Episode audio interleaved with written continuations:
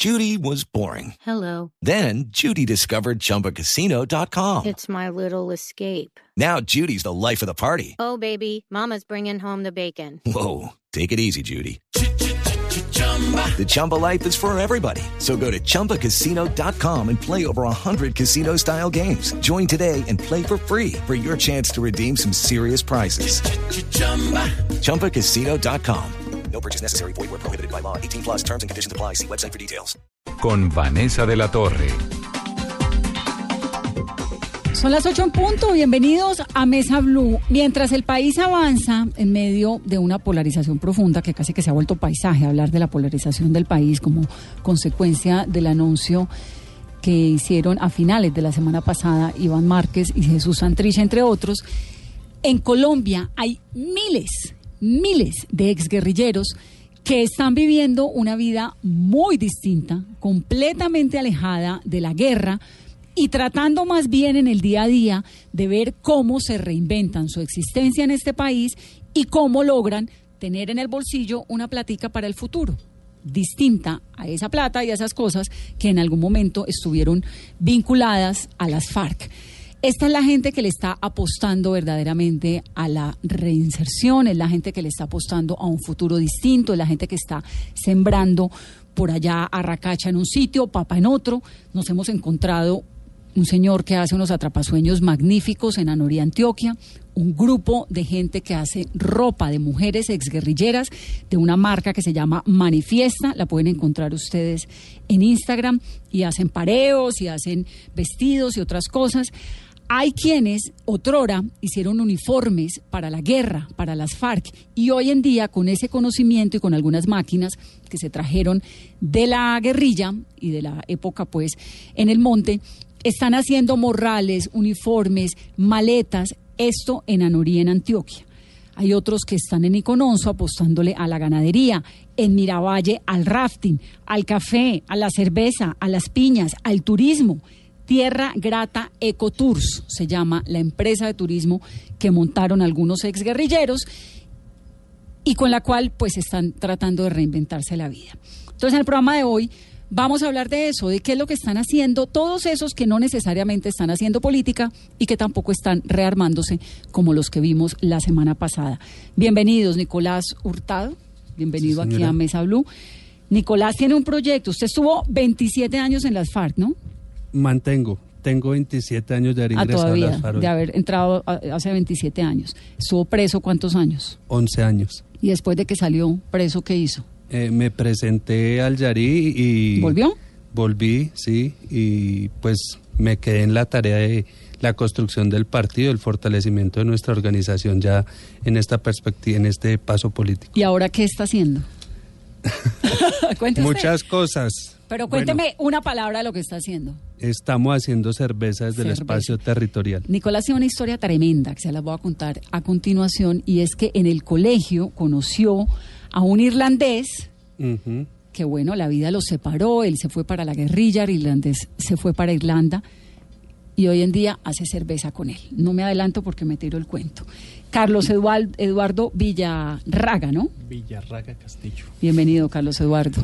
Gracias, Vanessa. ¿Cuántos Gracias años estuvo usted en las FARC? El próximo año estaría cumpliendo 20 años. Y vino con su hermana, Nadia. Eh, sí, muy buenas noches, Vanessa. Muchas gracias por su invitación. Bienvenida. También estuvo en las FARC. Sí, llevo eh, 18 años también en, en filas. ¿Y qué hacían las FARC, Nadia? Eh, yo en las FARC era enfermera. Enfermera. ¿Y ahora qué hace? Hoy en día estoy estudiando medicina en la Escuela Latinoamericana de Cuba, gracias a las becas que otorgó el comandante Raúl Castro. Dio mil becas y pues soy una de las de los 40 exguerrilleros que estamos estudiando en Cuba. Pero ustedes eran cuatro hermanos, ¿no? Tengo Sí. aquí en cabina dos. Ajá. ¿Dónde está el tercero? Que era guerrillero también. Todos. ¿Todos eran guerrilleros? Todos, Sí. ¿Los toda la familia, toda la, la- la historia de nosotros es una es una historia uno podría decir que, que, que sui generis. Nosotros, el, el, el núcleo familiar, somos seis. De esos, ya mi hermano menor, que también era, era combatiente, cayó en un combate en el 2003, en San Bernardo. El chiquito. No el más sobrevivió, pequeño. ustedes tres sí. Nosotros tres sí, está Nadia, Alejandra, más nos seguimos casi llamando por los ¿Nombres de la guerra? los nombres de Pues sí, por los de por los seudónimos. Sí, ya es extraño Entonces escuchar es el nombre. por Diga, explíquenme, Nadia. ahorita vamos a ahondar obviamente en, en las historias. Quiero presentar a Pedro Baracutado, que está también, ahorita está en Medellín, pero fue el comandante del Frente 34 de las FARC y tiene un proyecto muy interesante que El es de de fútbol. fútbol. para niños, sí. ¿Qué explica que una familia entera se vaya a la, a la guerrilla? Cuatro, de, ¿Seis hermanos eran? No, cuatro. Nosotros somos cuatro hermanos más papá y mamá Entonces, de seis miembros de la familia, cuatro se van a una guerrilla. y los otros dos se quedan trabajando aquí en tareas del partido, Papá y mamá. papá y mamá ¿En Bogotá? en Bogotá. ¿Pero era más una célula urbana? Sí, célula que, una célula que cumplía unas tareas especiales de, eh, en cuanto a logística, abastecimientos y diversas tareas. Ellos en el 2009 eh, son capturados, mi papá, mi mamá y mi hermano. Y solo estábamos en, en filas como tal, ya Aleja y yo. Después de dos años y Aleja medio. Nadia. Nadia. Después de dos años y medio salió mi otro hermano, David, bueno, Camilo. Él, él también en estos momentos, él hace parte de, de la Unidad Nacional de Protección. Está Él trabajando como trabaja escolta. también como escolta. Él hace parte de, de- de un esquema de protección. Y ahí, ahí vemos que los, los tres estamos comprometidos con, con este proceso en diversas actividades, como decía usted, por la, la- la dificultad también que existe de, de generar ya, ya los recursos necesarios, porque la, la bancarización, el 90% de, de ese ingreso o de esa renta básica, como se, como se llama, pues 740 mil pesos, con eso difícilmente sobrevive uno. Claro, que ese es el acuerdo inicial de la eso hacía- mensualidad de la hacía- plata. hacía Ahorita, parte Déjenme de que eso. ahorita vamos a ahondar un poco más en los temas de ustedes. Quiero saludar a Pedro Baracutado. Pedro, buenas noches y bienvenido a Mesa Blue. Buenas noches, Vanessa, ¿cómo estás? Bien, usted está en Medellín, ¿no? oyentes. Sí, estoy por acá en Medellín. ¿Está con los chicos? Estoy por acá con los jóvenes. ¿Qué está haciendo? Los chicos son los de la escuela de fútbol, ¿no? Usted tiene una escuela de fútbol. Sí, tenemos una, tenemos siete escuelas de fútbol en diferentes lugares. Eh, dos en Antioquia y, y cinco en el Chocó. Son iniciativas que nacen producto del acuerdo de paz. Usted estaba en el Frente 34 y cuando se reinsertan, ¿cuántos eran? Éramos 471, componían eh, No, Pedro, lo estoy perdiendo. Rodríguez. Lo estoy perdiendo. ¿Me escucha? El Frente 34 y, Frente Aurelio Rodríguez, y éramos 471 que hicimos reincorporación en el espacio territorial de capacitación de recuperación de Vidri y del Fuerte Antioquia. Eso es ahí al lado del atrato, ¿no?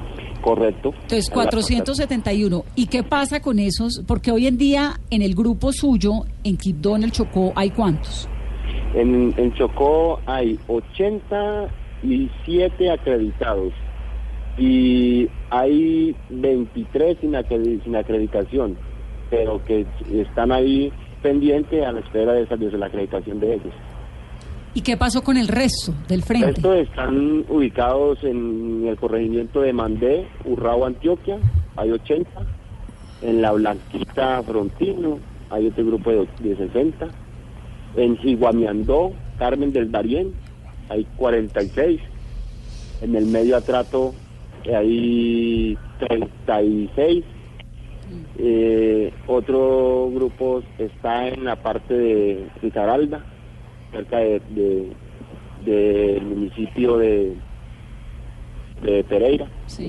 Y Pedro, todos están, todos ellos, los que usted conoce, todos los de este frente, el frente 34 era un frente muy complicado, pues porque es que era en el Chocó, ¿no? Entonces era un frente de guerra, de unas rutas, digamos, era un frente bien guerrerista. Toda esta gente con la que usted, si le entiendo, tiene algún tipo de contacto, ¿en qué onda están? Digamos, en, en medio de, de lo que ha pasado, de la implementación de los acuerdos, de todo, ¿están en, en- en seguir ahí en el proceso de paz o hay algunos que se hayan rearmado, que usted? No, estamos firmes en el proceso de diferencia de otras, de otras regiones del territorio nacional, acá no hay disidencias. Es decir, nosotros desde el 2012, que comenzaron las conversaciones en La Habana, desarrollamos un trabajo de pedagogía de paz con todos los muchachos y con las comunidades. Y es así como todos llegamos a la firma del acuerdo de paz e hicimos la dejación de las armas, tal cual como fue el compromiso con el gobierno nacional. Y usted, Es por eso nuestra preocupación porque no se esté cumpliendo cabalmente lo acordado. sí. Eh, Pedro, Pero pese a eso respondo a tu otra pregunta. Nosotros seguimos firmes en el proceso. Seguimos firmes en el proceso, seguimos eh, adelantando la lucha política por la implementación del acuerdo, como fue nuestro compromiso. cuénteme de su escuela de, de fútbol. ¿Qué es lo que hace allí? Son seis, me estaba diciendo, ¿no? Sí, ¿Cómo eh, funciona? ¿De qué viven? ¿Cómo se articula eso? ¿Quiénes son los que Bueno, van? eh, iniciamos in- eh, en el corregimiento de Mandé, Urrao, Antioquia. Es una región que está a dos días a pie de donde deja el carro a las personas. Eh, comenzamos allá porque allí la fuerza insurgente del Frente 34 eran de esa zona. Entonces, como respuesta y como evitar de que los niños vayan a la guerra, porque todavía sigue el conflicto con otros actores, y evitar que los niños eh, caigan en el consumo de, sustancias alucinógenas, entonces nosotros tomamos esa decisión, un grupo de amigos, de comenzar esa iniciativa allí. Y a la espera también de que de pronto el gobierno colombiano y la comunidad internacional nos ayude para sacar adelante esta iniciativa. Eh, yo soy muy entregado al deporte porque desde niño, pues, ese era mi anhelo antes de ser guerrillero, pensaba eh, siempre en ser deportista. Entonces, siempre he tenido en mi mente eso, incluso cuando estaba en la FARC, practicaba mucho el deporte y, y hacía muchos torneos con las comunidades, entonces la gente me lo está pidiendo, si en el pasado lo hacía la guerra, porque ahora no lo hacen en medio del proceso de paz? Entonces es también como una respuesta a las comunidades. ¿Y ahorita en qué campeonato está participando la escuela? Porque ustedes están en Medellín, ¿no? Sí, estamos en Medellín, trajimos, estamos jugando un, un torneo por la paz y la reconciliación.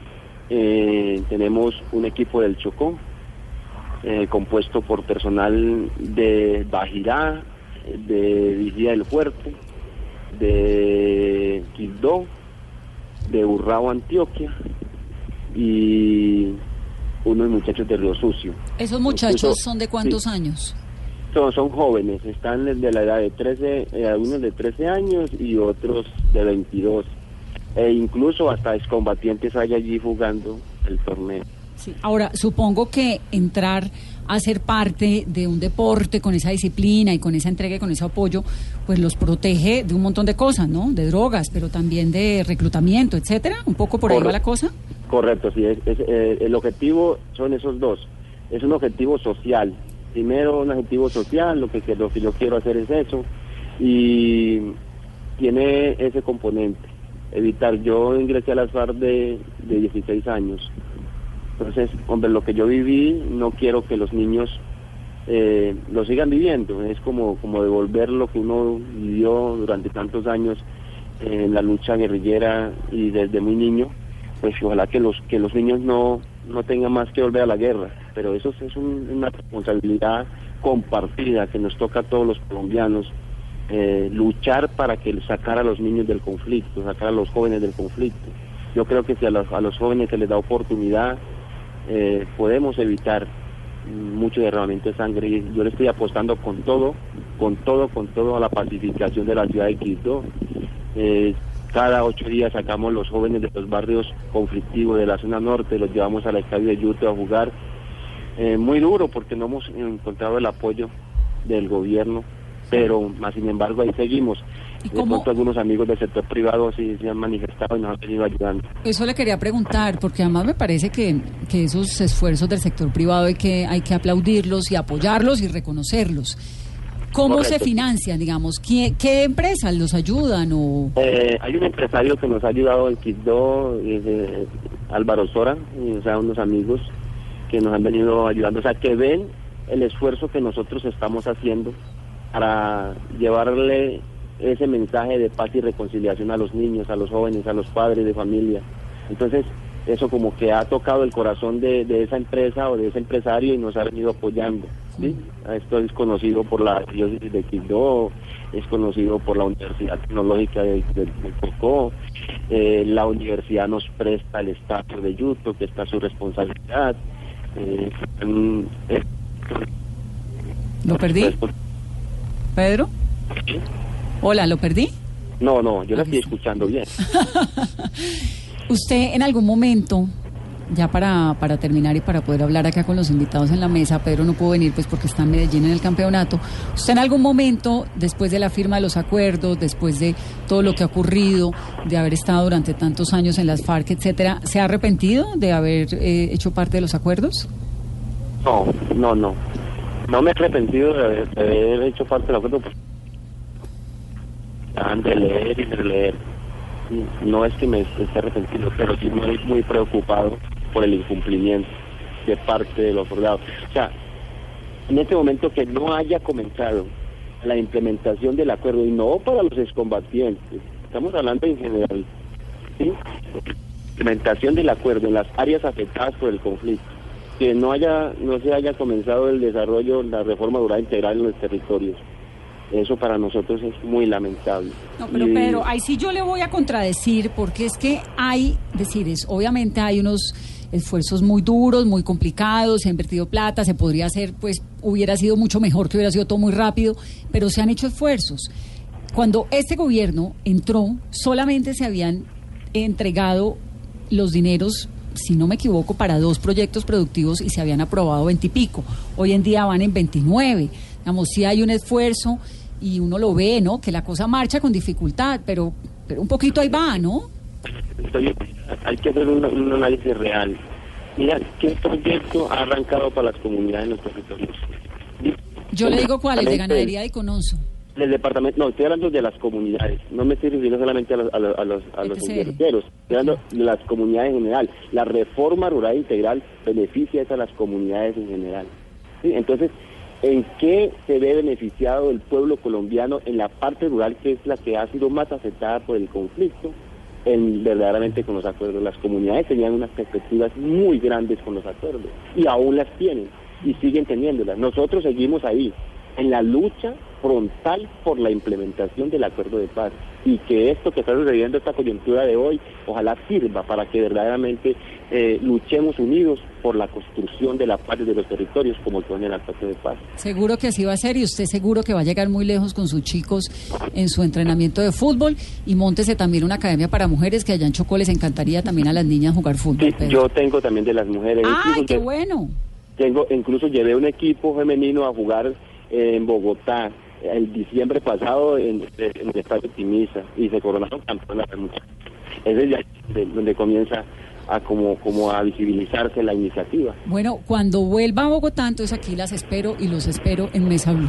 Un saludo, Pedro. Bueno, muchas gracias y sigo atento y que todos sigamos unidos por la construcción de la paz y que se acabe eh, tanta derramamiento de sangre para los colombianos. Muchas gracias. Sí, señor. Es Pedro Baracutado en Mesa Blue. Bueno, Nicolás, yo sí quiero que me cuente la historia de la cerveza. Bueno, ¿Cómo es eso? la cerveza nace de la necesidad que tenemos en los ETCR de, ¿De tomar conseguir cerveza? No, de conseguir proyectos productivos que, que nos permitan mantener una sostenibilidad financiera. ¿Usted se va a Icononso o a dónde? Es decir, Sí. cuando llega, eh, ¿cuál es su, su ETCR inicial? ¿Es cuál? Yo llego desde el inicio, yo salgo del Yarí, de hecho todos salimos aquí del Yarí y fuimos a parar a Icononso. A Icononso. Llegamos en enero del 2017 y comenzamos un trabajo de organización y de partido allá. Duramos recibiendo personas que querían ir a hablar con nosotros, duramos, duré en eso seis meses. Después pasé a hacer, a, a ayudar a, a conformar y a reestructurar el partido en Bogotá. Eh, luego en una asamblea se me adjudicó pues que debía volver al ETCR para seguir trabajando allá y fortalecerlo. Y desde ¿Usted qué ese hacía momento en esa estoy allá. época? ¿Cuál era su rol en la guerrilla? No, estamos ya hablando en el proceso. Claro, pero cuando, antes de que, de que fueran a Icononso, digamos, antes del Yarí, ¿Qué hacía ahí, antesito? Antes ¿Cuál era su entonces rol? estaba en la cárcel. No, porque usted estuvo en la cárcel 11 años, salió, volvió Ujú. Y ahí ya se, se reinsertó. Cuando Pero yo- alcanzó a estar un tiempo otra vez entre la cárcel y la reinserción, haciendo que La reincorporación. La reincorporación. Eh, nos- no, yo salí de la cárcel, me presenté y volví, ya comencé a trabajar en, en las tareas que había en ese momento, en la, eh, la consolidación de la décima conferencia, todo el trabajo previo, estuvimos ayudando a construir, estuvimos ayudando en todas las tareas que, que era menester en ese momento. Y ahí entonces se van al Yarí, luego Econosos, dice que está organizando, ayudándoles a organizar con lo de la formación política. Sí, la organización de partido.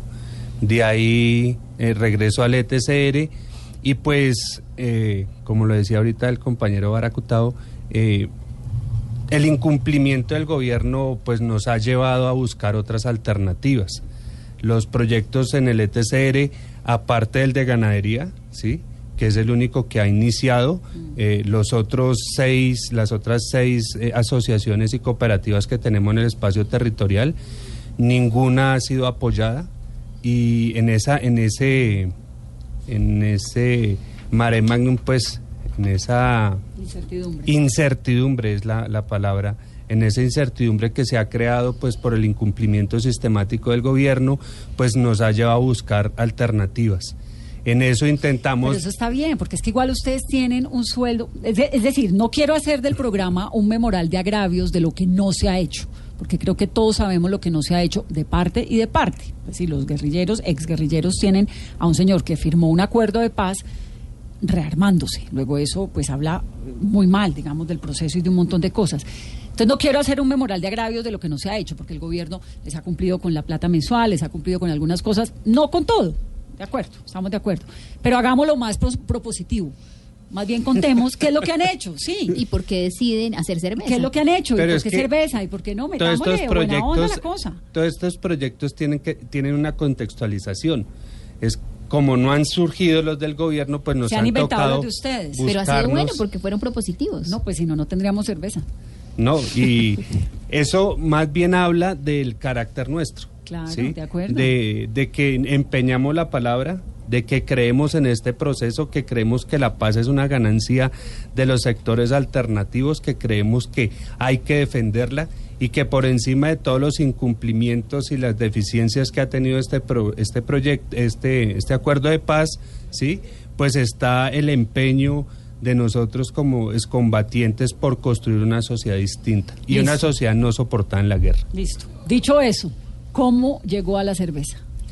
Eh, en esa necesidad de buscar alternativas, eh, comenzamos primero a negociar papa, eso nos fue, eh, Pésimo. fue desastroso. sí, porque la sacada desde allá era un camello. No, no tanto eso, porque aquí existen unas mafias en, en estos centros de, de acopio grandísimas. Unos mercados muy institucionalizados. No, yo diría unas mafias que le dicen a uno le compro el producto en tanto y, y usted se lo trae y entonces ya le dicen no, ya no se lo compro, eso lo compro a la mitad y si no vuelva y lléveselo. Listo, la papa no funcionó. Eh, no funcionó eh, y seguimos buscando. En esa medida, pues lo que tú contabas ahorita, tenemos un compañero que fue amigo mío, que es amigo mío desde eh, la época de- escolar. Él comenzó a llegar, a apoyarnos, a mirar. Él decía, bueno, yo soy profe de inglés, les quiero enseñar Pero inglés. ¿quién era ese amigo? ¿Un Él compañero se del llama colegio? Hugo Lee Broderick. Y era del colegio. Él era del colegio, nosotros estudiamos los dos en la Escuela Pedagógica Experimental. Cuando tenía 18 Eh, años. No, mucho menos, 17, 16 años. O sea, era su compañero del colegio en Bogotá, antes de que usted comenzara todo este periplo por la guerra. Y ese compañero irlandés, ¿no? Él es de origen irlandés, él es colombiano, pero él es de origen irlandés. ¿Él se fue para dónde? Cuando usted se fue... Pues nosotros dividimos los caminos, pues yo comencé eh, eh, ya el periplo por la guerra. ¿A y los él- cuántos años arrancó usted en la Yo guerra? comencé en las FARC en los, a los 17 años. O sea, usted se graduó del colegio. No me ¿No gradué del colegio, no. No acabé el colegio, eh, ya me metí a la vida clandestina. ¿Cómo? ¿Y por qué? ¿Por qué? Porque nosotros veníamos haciendo trabajo político desde la juventud, ¿sí? Y veníamos trabajando con la la UJP, Unión de Jóvenes Patriotas, En el colegio. En el la- colegio, ¿Qué, es, entonces- qué era el trabajo político en esa época? de la UP. Eran trabajo de formación en los colegios, en, en diferentes espacios juveniles. ¿Pero clandestino? no, no, no. amplio, con la UP. La UP. Y cuando ya la masacre contra la UP se, se comienza a tocarnos personalmente, ya muchos amigos son asesinados, pues no queda otra alternativa, o me voy para la insurgencia o dejo de pensar como pienso y pues tomé la decisión de irme para la insurgencia. ¿Y se fue uniformado? No, comenzamos a hacer más un trabajo urbano de, de redes clandestinas. En Bogotá. Otro tipo, sí. ¿Hermanos? ¿Familia? ¿Cómo es su familia? Tengo una familia normal. De hecho, el único que, que asumió la decisión de, de la insurgencia fui yo. De resto, tengo una mamá eh, líder sindical, líder feminista. Eh, tengo un hermano que hoy trabaja en una empresa institucional. Tengo una familia que ha estado más, no digamos del otro lado, pero sí más de un pensamiento de derecha, ¿Y usted de derecha? ¿La Mm. familia? ¿Papá? por esos lados. Y entonces usted, supongo que perdió contacto con la familia. Durante mucho tiempo no tuve contacto con mi familia. Yo volví a tener contacto con la familia cuando estuve ahí preso y después cuando salí libre. ¿Y qué decía la mamá? ¿La dejó de ver? No, mi mamá, pues, como son todas las madres, ¿no? Sí, por eso le pregunto. por eso hago el énfasis.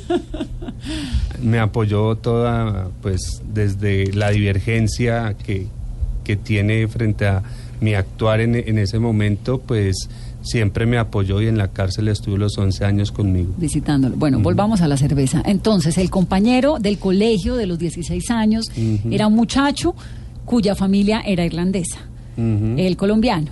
¿Lo deja de ver un montón de tiempo o, Sí, o claro. siempre fueron como amigos No, a veces? nos dejamos de ver muchos años, después por algunas cosas de la vida volvíamos a encontrarnos, a departir, a estar unos días juntos ¿En y dónde? después ¿En qué contexto? en Bogotá, no, Él no sabía qué hacía yo, pero nos encontrábamos como en los donde encuentros de amigos. colegio, Eso. 20 años de El graduados, reencuentro. así graduados. Es una cosa así, encontrarnos en la calle, encontrarnos donde conocidos, ir a tomar unas cervezas y pues yo después me perdía.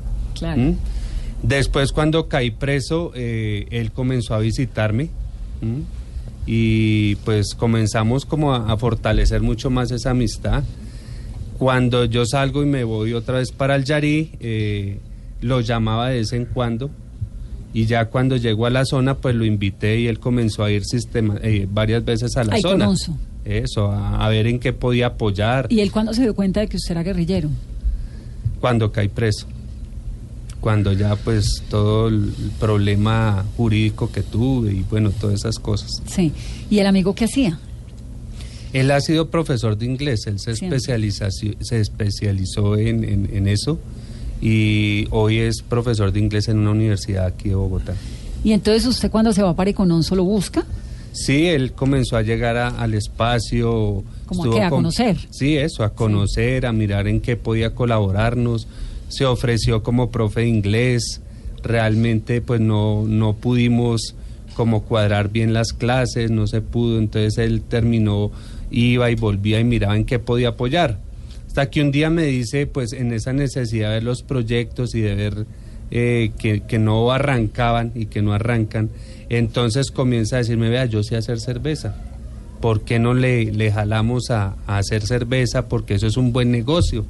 Él hacía cerveza casera y él me decía, "Vea, yo hago cerveza y yo vendo eso y todo el mundo compra. Entonces de pronto a ustedes también. ¿Eso fue hace cuánto? Eso fue más o menos hace año y medio. Nosotros, pues, en aras de buscar otras alternativas como más viables, decíamos, no, su cerveza no creo. ¿Sí? Y dejamos que pasara y pasara hasta que un momento dijimos, ya habíamos perdido con la papa, ya habíamos hecho otros experimentos y nada, entonces le dijimos, bueno, Hágale. ¿cómo es lo de la cerveza? Me dijo, no, vea, es invertamos esto, yo compro unos unos fermentadores de plástico, se, eh, reunimos 25 personas ahí del ETCR, les dijimos que se iba a dar un curso de cerveza y que el que quisiera pues aportara con 25 mil pesos o 20 mil pesos para aprender. Me se reunimos 25 y comenzaron a aprender. Eh, de eso quedaron unas cajas, que una gente que aprendía, pero pues la gente en los espacios territoriales en esa incertidumbre pues necesita ir solucionando sus problemas concretos. Entonces pues bueno, estaba chévere el proyecto, pero la gente siguió trabajando en lo que venía trabajando, en el agro, en, en muchas cosas. Entonces eh, fueron pocos, fueron cinco, cuatro, cinco los que dijeron, no, pues sigamos ahí haciendo. ¿Sí? Y usted Entonces, concentradísimo con el plan. pues yo dije, no, pues, hay la posibilidad, entonces comencemos a venderla en el ETCR y un día dije, no, pues yo me voy a llevar unas seis cajas, que es lo que hemos producido, me las llevo para Bogotá. ¿Y a cómo la vendían en el ETCR? No, la, eh, más que venderla era denos cualquier cosa, Sí, pruébela y... ¿Sí? Un poco más de trueque. Eso sí, ese es lo que estamos aprendiendo y la gente la toma no, está Pero muy además, buena. eh, la pausa otra vez. En la guerrilla no hay esa cultura de tomar alcohol, ¿o sí? No, No. pues eh, iba en contra de Claro. nuestros estatutos. En realidad se tomaba pues muy pocas veces en las festividades navideñas, tal vez.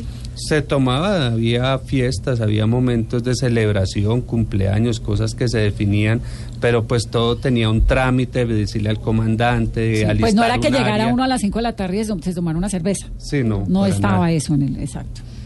Y entonces, Entonces, pues ya teniendo el grupo, comenzamos a hacer la cerveza. Eh, un día decido, bueno, echémosla en un carro y vámonos para Bogotá con estas cajas y comencé a venderla. Entonces, sin etiqueta y sin nada, "Vea esta cerveza que estamos haciendo y la gente comenzó a apoyarnos. Sí, no, chévere. ¿y en dónde la vendían?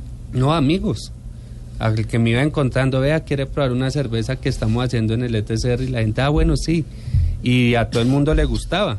No está muy sabrosa, esto, esto puede pegar. Y entonces ya regresé al ETCR y les dije, no, bueno, esto hay que ponerle un nombre. Sí, hay que comenzar ya a pensar en crear una marca y, mirar cómo, cómo constituimos un proyecto de esto. ¿sí? Entonces, pues nos reunimos los que estábamos trabajando en ese momento, éramos como unos 8 o 9 y comenzamos a buscarle el nombre. Entonces salieron varias alternativas hasta que alguien dijo, bueno, La Roja es un buen nombre, además apela a lo que hemos sido, tiene... ¿Y la cerveza es rubia? Es roja, Ah, es roja. es roja. Ok. Mm. Y entonces... que eso es unas, unas fermentaciones. Roja, roja. unas Sí, ferme- roja, unos roja. procesos diferentes de fermentación en la cebada, ¿no? No es que sea una cebada distinta, sino que es un proceso No, de... eh, hay una cebada que es base y otra que le da el color. Ok. Entonces nosotros se ha mantenido la roja por porque le echamos una cebada que es fuerte, es ¿Y negra. no nos quemada. trajo una cerveza, Nicolás? La sí? verdad la colgué, como se decía en la guerrilla. La colgué y no, no acaté a traerla. Bueno, y entonces arranca, qué genial historia. Entonces comenzamos, pues la gente comenzó a decirnos, no, pues muy rica, traiga más. Entonces yo iba y les decía, bueno, vendimos y nos quedaron 200 mil pesos de ganancia. Entonces compremos más ¿Y fermentadores. eran cinco? Ahí eran cinco. Ya éramos ocho. Ya. Entonces eh, los ocho decían, bueno, compremos más fermentadores. Comenzamos con uno y eh, llegamos a tener ocho fermentadores de plástico. Entonces ya estábamos produciendo 120, 130 litros. Eh, ya comenzamos a decir, bueno, se constituyó una marca, le, un compañero muy cercano del partido nos hizo el diseño de la etiqueta, a todos nos gustó y dijimos, bueno, hagámosle. Eh, comenzamos todo el trámite legal de posicionar la marca, de, ¿cómo es que llama? Inscribir la marca. Sí, porque eso además debe tener INVIMA y todo, ¿no? Sí, no, estamos ahorita en eso, ¿sí? Porque además eh, Debe he tener unos- entendido que el Estado colombiano está hecho para no servir. Es increíble. Usted puede ah, llegar... bienvenido. ¿Ya tuvo que ir al servicio de salud? No, llegué, eh, llegamos a, a pedir el, el RUD y bueno, a legalizarla y fue, vaya 10 veces con el mismo papel, le Bueno, falta una firmita. Esa, esa es la le falta- institucionalidad. le falta una coma, De le- eso es de lo que padecen, viven los colombianos durante tantos años. Entonces les toca ir al sello, venga por acá a la notaría. Lo cual no quiere decir que eso que, esté no ha, bien, y eso que eso que no ha hecho una llamada a un call center, ¿no? Espere que Ah, no, eso es increíble. No quiere decir que esté bien, pero bueno, es parte de la, de la vida en la legalidad. Y entonces ahora están en qué proceso con la cerveza. Bueno, entonces eh, registramos la marca, comenzamos ya a vender, ¿sí? Eh, a crecer en, en- en cantidad y a reinvertir. Eso nos permitió, hoy en día tenemos ya no unos fermentadores de plástico, sino una planta en acero con todos los, los requisitos eh, legales y de sanidad. ¿Mm? Comenzamos a, a- a trabajar ya no 120 litros, sino que ya hoy trabajamos 850 litros. ¿Cuánta gente trabaja en el emprendimiento de la cerveza? Eh, trabajando ahí, eh, porque como no se trabaja continuo, No, pero eran cinco, luego ocho, ahora son cuántos. somos una asociación de 24, de esos somos 20, de 26, de esos somos 24 reincorporados y dos personas, que es el profe y la compañera de él, que también hacen parte Profesor de las- irlandés. ¿Y el irlandés se fue a vivir allá? ¿Ahí conoce? No, él es profesor de inglés acá y... Y va y viene. y va y viene, va y nos apoya, va y ayuda a resolver los múltiples problemas que comienzan a presentársenos, pues por el manejo de una planta que ya no es lo mismo que fermentar en, en cosas plásticas, ya necesita un- una capacidad técnica y pues hemos ido aprendiendo eso. Muy bien. ¿Y dónde se consigue la cerveza, Carlos? Como no nos trajeron hoy en Bogotá, ya hay, ya hay siete domicilio. puntos para comprar la cerveza la artesanal La Roja. Está en Café Cinema, también en Café de la Rana, Café Libro, también en Lubianca y en la tienda de arte, esto en la calle 42 por el Parway. Yo he probado la roja y es muy buena. Es una muy buena es una cerveza. muy buena cerveza y me da mucha felicidad, Nicolás, que haya venido, que nos haya contado esta historia. Usted, pues, al monte ni abate, ¿no? No, yo pienso que, que este país logramos consolidar la paz, logramos posicionarla, logramos imponérsela a los sectores que querían la guerra y que hoy en día nos toca es apostarle a esto porque este país no puede seguir en un río de sangre. Y ese pensamiento que usted tiene, ¿lo comparten los exguerrilleros con los cuales usted se ve constantemente en Iconos o por fuera, en el pueblo, en Bogotá, etcétera? Lo- ¿O, que no- ¿O qué hay? hay? ¿Hay todavía incertidumbre en la implementación? ¿Qué hay? No, lo que uno siente es que la gran mayoría reconocemos que los argumentos que plantearon estas personas para irse a la lucha insurgente otra vez eh, son válidos. O sea, es cierto, nos están incumpliendo.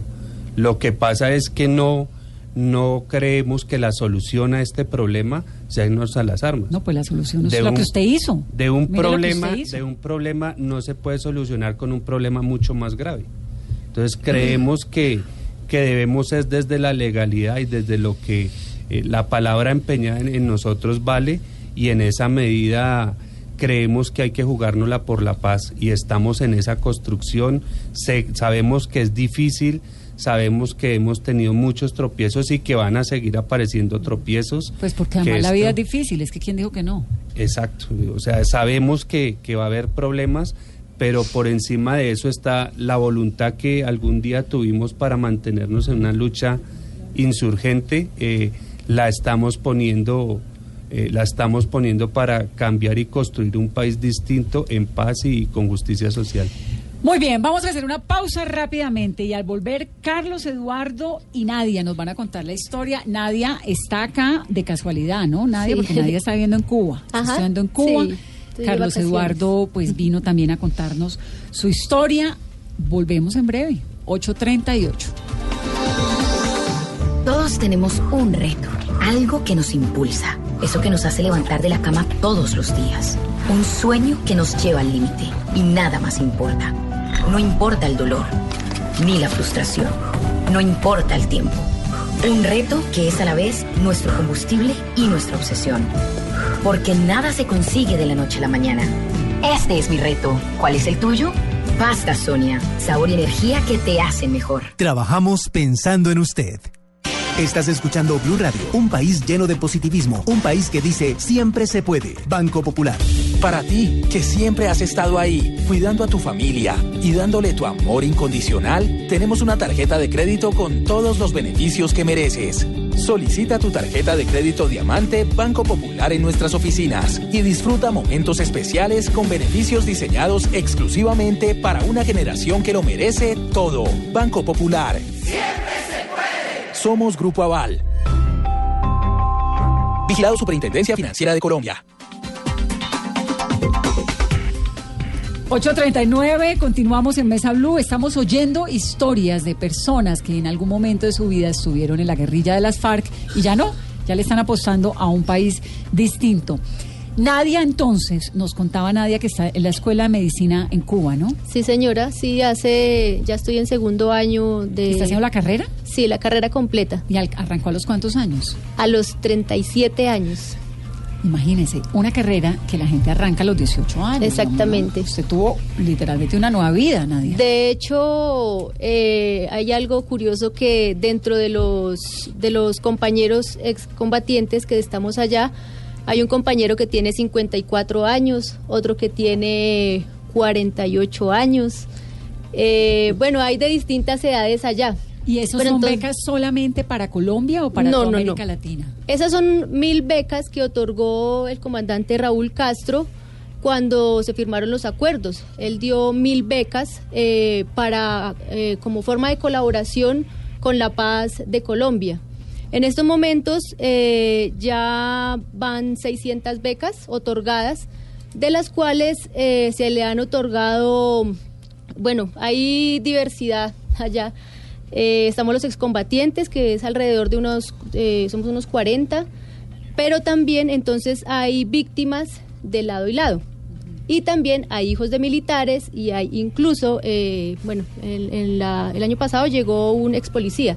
Entonces también es un espacio muy bonito porque es un espacio de integración, es un espacio de reconciliación. Entonces ahí nos vemos las caras todos, o sea, todos los que hemos tenido que ver con el con el conflicto, lado. exactamente, o sea, de, de- de ambas partes. Y pues es triste a veces que, que, digamos, le hayan restado importancia a, a- a eso que se está haciendo allá en Cuba, porque es un espacio donde todos nos reunimos, eh, somos la delegación colombiana y entonces como es una escuela donde van alrededor de 150 países diferentes, y nosotros somos la delegación colombiana y trabajamos todos por la delegación colombiana, ¿sí? Entonces ¿Y la se hacen incluye qué? eh, todo, eh, allá pues está mm, alimentación, está hospedaje, nos dan los uniformes, es una beca completa. Eh, obviamente, pues ya para los... para vivir también y todo eso, ¿no? Eh, bueno, el gobierno cubano, eh, dentro de sus limitaciones económicas que tiene, a nosotros nos proveen cuatro CUCs mensuales, que es más o menos, bueno, cuatro dólares, el equivalente. Pero más sin embargo, a nosotros nos otorgan absolutamente todo. Claro, tienen la, Y, la alimentación. eh, pero, ya usted los- que hizo parte de un proceso de paz en Colombia, ¿tiene también algunos beneficios del gobierno del proceso? Sí, no? obviamente yo tengo la bancarización como tal. Pero pues digamos con el proceso nuestro ha habido un, un poco de dificultad en tanto que estamos en Cuba, entonces pues de hecho hay que arreglar ahorita un poco esos asuntos, a ver cómo, pero pues igual todos estamos en el proceso de reincorporación. Eh, allá pues, como le decía, es un proceso bien bonito que yo pienso que, que, que deberían prestarle mucha más atención. ¿Sabe qué es lo que pasa? Que los cubanos no nos dejan entrar a la, la prensa no puede entrar a Cuba. ¿Cómo que no? No, no puede. Allá han ido de uno y otro lado. No nos dejan entrar. ¿Sabe cómo entramos? Con unos permisos súper complicados. Se lo digo en serio. Carolina estuvo hace poco porque hicimos una entrevista con Pablo Beltrán antes de que ocurriera todo lo que ocurrió con, con el ELN cuando estaban. ¿Eso fue antes o después de la fue en bomba? marzo, Eso fue después, sí, justo después de la Escuela General Santander. Y para poder llegar a Cu- yo también he ido a Cuba a cubrir el proceso de paz muchas veces, es un camello, es decir, el- el- es difícil, ¿no? De verdad, Sí, el gobierno no, se demora. El no, no, no es imposible, pero no es, no es tan fácil. Hay que hacer un esfuerzo tremendo, irse, no, No, sé qué, ta. Hay, hay, es difícil, ¿no? Igual a lo que me refiero, digamos, no es, no es tanto a- a- al asunto periodístico ni nada de eso, sino al apoyo que se nos pueda brindar a nosotros allá, ¿sí? En tanto a que ni siquiera la embajada colombiana, o sea, nosotros los hemos invitado a muchos eventos, entonces somos como los, como los hijos huérfanos de Cuba, porque digamos todo el resto de países van los presidentes, van los ministros, y la delegación colombiana, eh, ¿será que hoy sí viene su... ¿Y ustedes esperan un apoyo? Claro, pues obviamente, pues allá se han invitado en varias ocasiones a, a la embajadora de Colombia, que está allá en Cuba, y no, no nos han acompañado en, en los distintos eventos. Por ejemplo, allá tenemos algo muy bonito, allá se incentiva mucho la cultura. Entonces hay unas galas que se hacen eh, mensualmente, que están las galas de las Américas, de África, de Asia. eh, y eh, en ocasiones se pueden invitar a, a los distintos eh, embajadores, presidentes y todo eso, pero pues hasta el momento nosotros no nos han acompañado. Y pues a uno le da pues tristeza, uno dice, hey, nosotros existimos ¿Y yo también. qué? Entonces, ¿usted va a hacer medicina los cinco años? Sí, allá son seis, seis años. Con la práctica. Sí, con la práctica. Y la práctica la hace en Cuba. Sí, pues todavía se está Viendo a ver. viendo la posibilidad si se hace allá en Cuba o se hace aquí en ¿Y Colombia. en qué pues, se quiere especializar, Nadia? pues a mí siempre me ha gustado cirugía. Vamos a ver. si ¿Cirugía de podemos- Eh, cirugía en general, cirugía, cirujano general, me gusta. Y es Además, que Nadia yo creo que llegó también con un avance porque casi 18 años y estuvo en la Escuela de Medicina de la Guerrilla. Sí. ¿Cómo es la Escuela de Medicina de las FARC? ¿Cómo Bueno, nosotros eh, empezamos por la Escuela Básica de Enfermería, eh, que es alrededor de seis meses. Eh, luego eh, nos hacen una escuela un poco más avanzada. Pero esas escuelas eran en los campamentos, sí, en los claro, en los campamentos, con una silla. La silla era un tronco de, de De un árbol. árbol ahí. Sí, no era la los, Ah. los tableros era un pedazo de carpulón que le llamamos nosotros, que es del mismo material que hacen las las sillas de los buses, bueno, no sé acá cómo se llama, le decimos carpulón. Tizas, que nosotros mismos teníamos que cargar los libros. Bueno, y una compañera que ella mm, terminó la carrera de medicina, ella era nuestra instructora. Entonces, pues fue la que nos, nos enseñó Usted, sobre todo. usted era médica en las FARC. Nosotros- ¿O hacía el trabajo de medicina. Eh, sí, enfermera de guerra en general. Y pues, eh, por último, eh, en el bloque pues teníamos que ya hacer como una especialización más o menos, que ya ahí nos enseñaban un poco más, ya lo de cirugía, lo de trauma. Y pues aprendimos a hacer algunos procedimientos, que digamos pues son un avance, pero pues eh, digamos también en medio de las condiciones que, que también han sido eh, o sea, es un aprendizaje que se va transmitiendo. Entonces, digamos, allá la escuela hoy en día, en, en Cuba, tenemos que llegar a aprender y a desaprender. Porque algunas cosas uno, ay, pues nosotros lo hacíamos así de tal manera y resulta que es así, ups. Pero bueno, igual allá en, en, en, en, en, en- medio de la guerra, pues intentábamos hacer lo mejor Sobre- posible. Además, porque depende, la, o sea, la, las vidas de nuestros compañeros dependían de nosotros. Nosotros cargábamos un gran equipo con todos los medicamentos, con todo el instrumental. Bueno, eso era un poco complicado, pero me parece que era la tarea más bonita que uno podía ejercer allá, dentro de tantas tareas lindas que, que habían, porque también nosotros atendíamos a los, a los civiles. Si nosotros íbamos pasando por una, por una vereda, que los civiles lo primero que llegaban era buscarnos a nosotros. Entonces allá llegaban, incluso uno tenía que, como, Dios mío, ¿qué hago? En alguna ocasión me llegó eh, un- un- un- una señora con el niño que se había Roto hecho cabeza, una cosa horrible en la cabeza, así. Y yo, bueno, pues a mí me enseñaron ahí anestesia local, pero para adultos, Dios mío, ¿yo qué hago para la dosis de este niño? Bueno, vaya y busquen los libros y pues tratar de, colaborarle.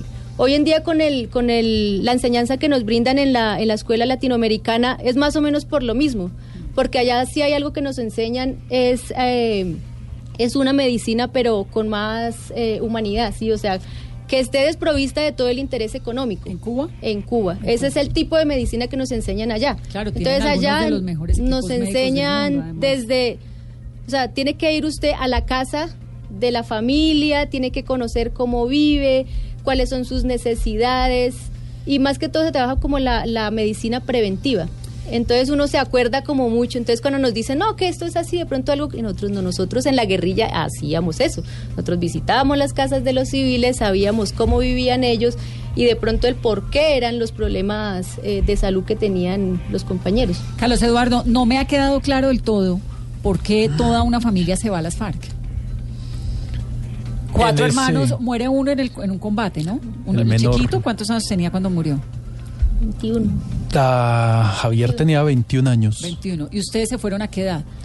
Yo tenía 21, mi hermano menor 19, 21, Yo era- 22. yo era de chi- éramos Bueno, él ya se to- había todos- ido pero no eran tan chiquitos. No, no, Sí, no. él ya no, se no, había no, no, ido nosotros a ya los- éramos Ya eran Grandes. Ya éramos adultos, ya sabíamos Ahí, ahí también empieza a, a- a desvis- a desvirtuarse mitos de que todos quienes ingresamos a las FARC fue totalmente No, no todos, pero muchos. niños, sí, muchos, eso sí es, es una cierto. Pero no, nosotros nos fuimos totalmente conscientes en ese, en ese momento histórico específico de, de Colombia. ¿En qué momento se fueron? momento, por favor. Ah, está bonito el timbre del celular. Es, que la, es, la, es la jefe. Eh, nosotros... ¿Quién, la señora? La, la camarada Sandra Ramírez. la senadora Sandra Ramírez. Dígale que ponga Blue Radio. que- Ya, ya, le, ya le había dicho. Yo, yo ingreso en el, en el 2001. Estaba en, aquí en Bogotá.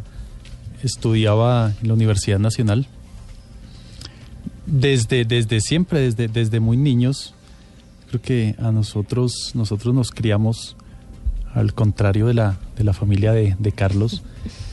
La familia nuestra sí, todo lo, todos comulgábamos con un, un pensamiento revolucionario de, de transformación de la, de la sociedad, de, de transformar y de generar un, un- un nuevo país. En la casa. En la casa, mi papá pertenecía a la, a la Unión Patriótica.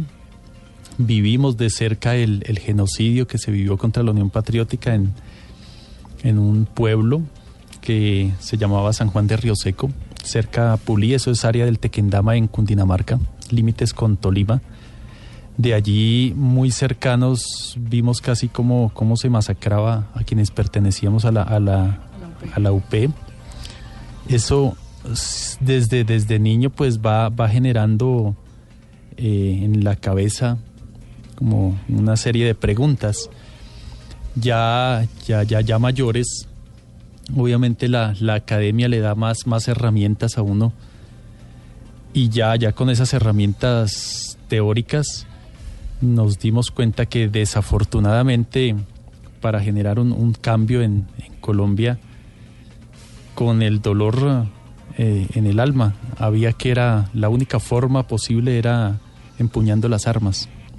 Ese era ese momento específico de la historia en Colombia hacia el, hacia el 2000 2001 y de ahí de ahí yo creo que fuimos con, con mi papá los primeros que nos acercamos a, a las FARC Su papá también.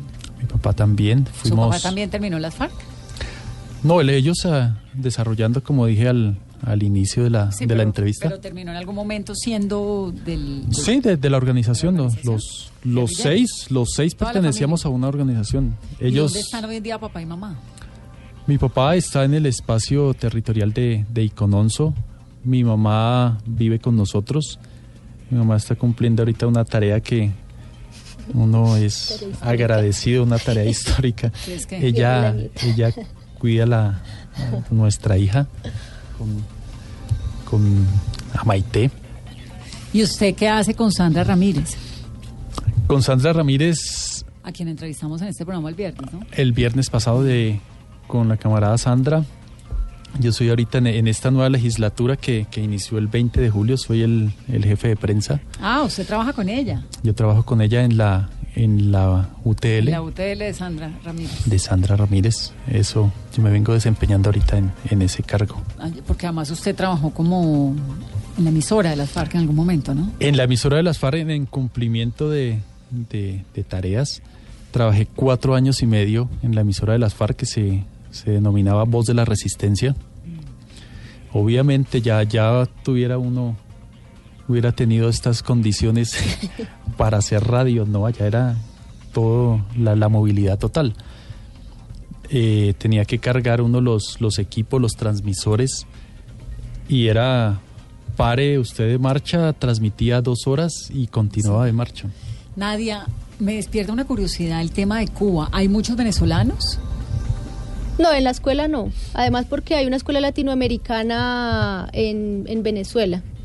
Así que ellos no... Hay una escuela latinoamericana de medicina. De Venezuela. medicina que también Tienen un está intercambio. Sé que tienen un intercambio Pero en el pues, momento grandísimo no- de médicos con Venezuela Sí, y claro. con Brasil. Sí, claro. Muchísimo. Con Brasil, pues hace poco los. Lo cortaron, los- lo cortó los Bolsonaro. cortaron, Sí, claro. Claro. Además, porque Cuba, pues siempre ha tenido la característica de de llevar sus médicos a donde los necesitan. Y de tener unos digamos, esa buenísimos. es la enseñanza que nos dan a nosotros y pues de verdad que, como le digo, se pare- o sea, es, es, es algo de lo que de lo que nosotros ya hacíamos. Claro. O sea, sino que ya aprenderlo así ya de manera más Pero entonces hay una escuela latinoamericana apoyada por el gobierno cubano en Venezuela. ¿Y van solo cubanos o usted como colombiana puede aplicar a esa escuela e irse? No sé, tengo entendido también que hay becas para la escuela para la escuela latinoamericana de medicina que está en Venezuela. Pero tengo tengo entendido que Colombia no le da el aval a los médicos de allá, porque incluso hace poco llegaron 50 colombianos que estaban estudiando allá a terminar la carrera en Cuba porque a esa sí tiene aval, o sea, sí podemos ejercer la medicina aquí en Colombia. porque pero de la de Venezuela cubana, no. pero en- Pero la de la Escuela Latinoamericana de Venezuela no pueden acá ejercer. Ejercer. Así que ellos tienen que terminar eh, el- los años allá en Pero la- en esa la escuela cubana. es del gobierno cubano o del gobierno venezolano?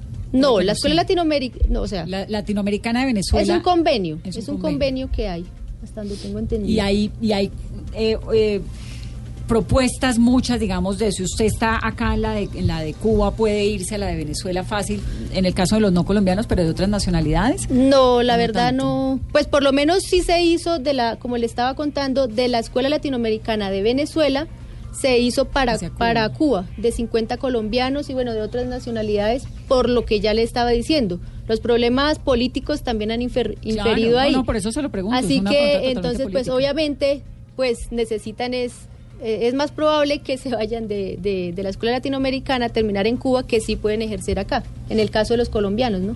Nadie quiere especializarse en cirugía. ¿Cuál es esa cirugía que siempre ha soñado hacer? No, a mí siempre me ha gustado to- eh, lo que son las laparatomías y eso. Pues digamos era como lo más complejo allá en, en, en filas. la paratomía del cerebro Ah, no, ah, a la paroscopia laparatomía. Que es eh, la cirugía que tiene que ver con abdomen y eso. Sí, eso era como lo que más uno allá en, en las FAR, uno, uy, Dios mío, ¿qué, qué tal me toque eso?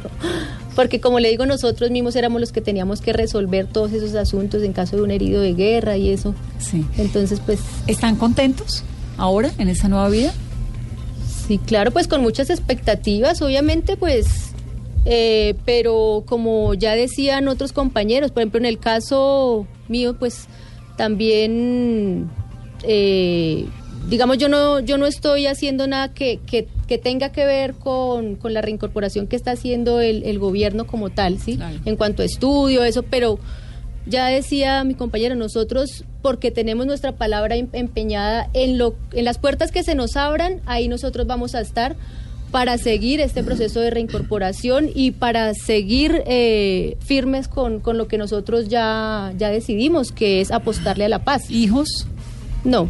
pero quiere o no o ya no Sí, pues. novio Ya está un poco, sí. cubano No, colombiano también, excombatiente. y vive en Cuba o acá No, los dos estamos estudiando en, en, en Cuba. chévere ¿no? Ajá. Carlos Entonces, Eduardo pues. Yo ¿Está contento? ¿Cómo está? contento. ¿Optimista con, o optimista con todas las dificultades. Yo pienso que si, si algo nos enseñó las FARC, eh, a quienes estuvimos en filas, fue a que el primer tropiezo no nos puede hacer desmayar en ninguna tarea. ¿Qué piensa Iván Márquez y de Santrich? No comparto la, la decisión que tomaron. Pienso que a un incumplimiento no se le puede pagar con otro incumplimiento. En- entre la gente con la que usted habla, ¿el pensamiento es similar? Sí, es que, si usted hace las cuentas, somos más del, más del 90% de, de quienes firmamos la paz, que estamos comprometidos y, seguimos totalmente dispuestos a, a construir este, este, este proceso. Es que nosotros entendemos este proceso, el proceso de paz y el acuerdo, la firma del acuerdo, como el punto de partida. El acuerdo, la firma del acuerdo no es el punto de llegada, sino es el, el punto de partida.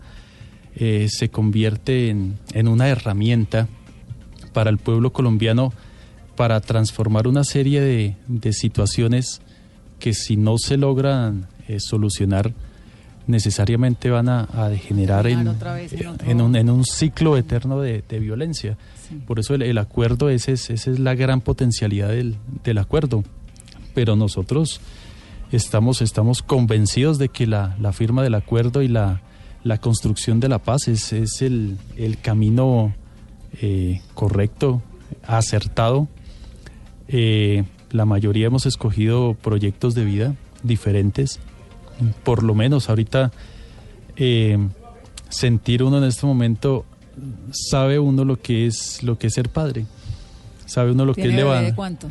Yo tengo una bebé de 21 meses, va a cumplir 22 meses, pero empieza uno a sentir la, la alegría de, de lo que es levantarse cada día y ver esa, esa, esa cara a, su, a su hijo.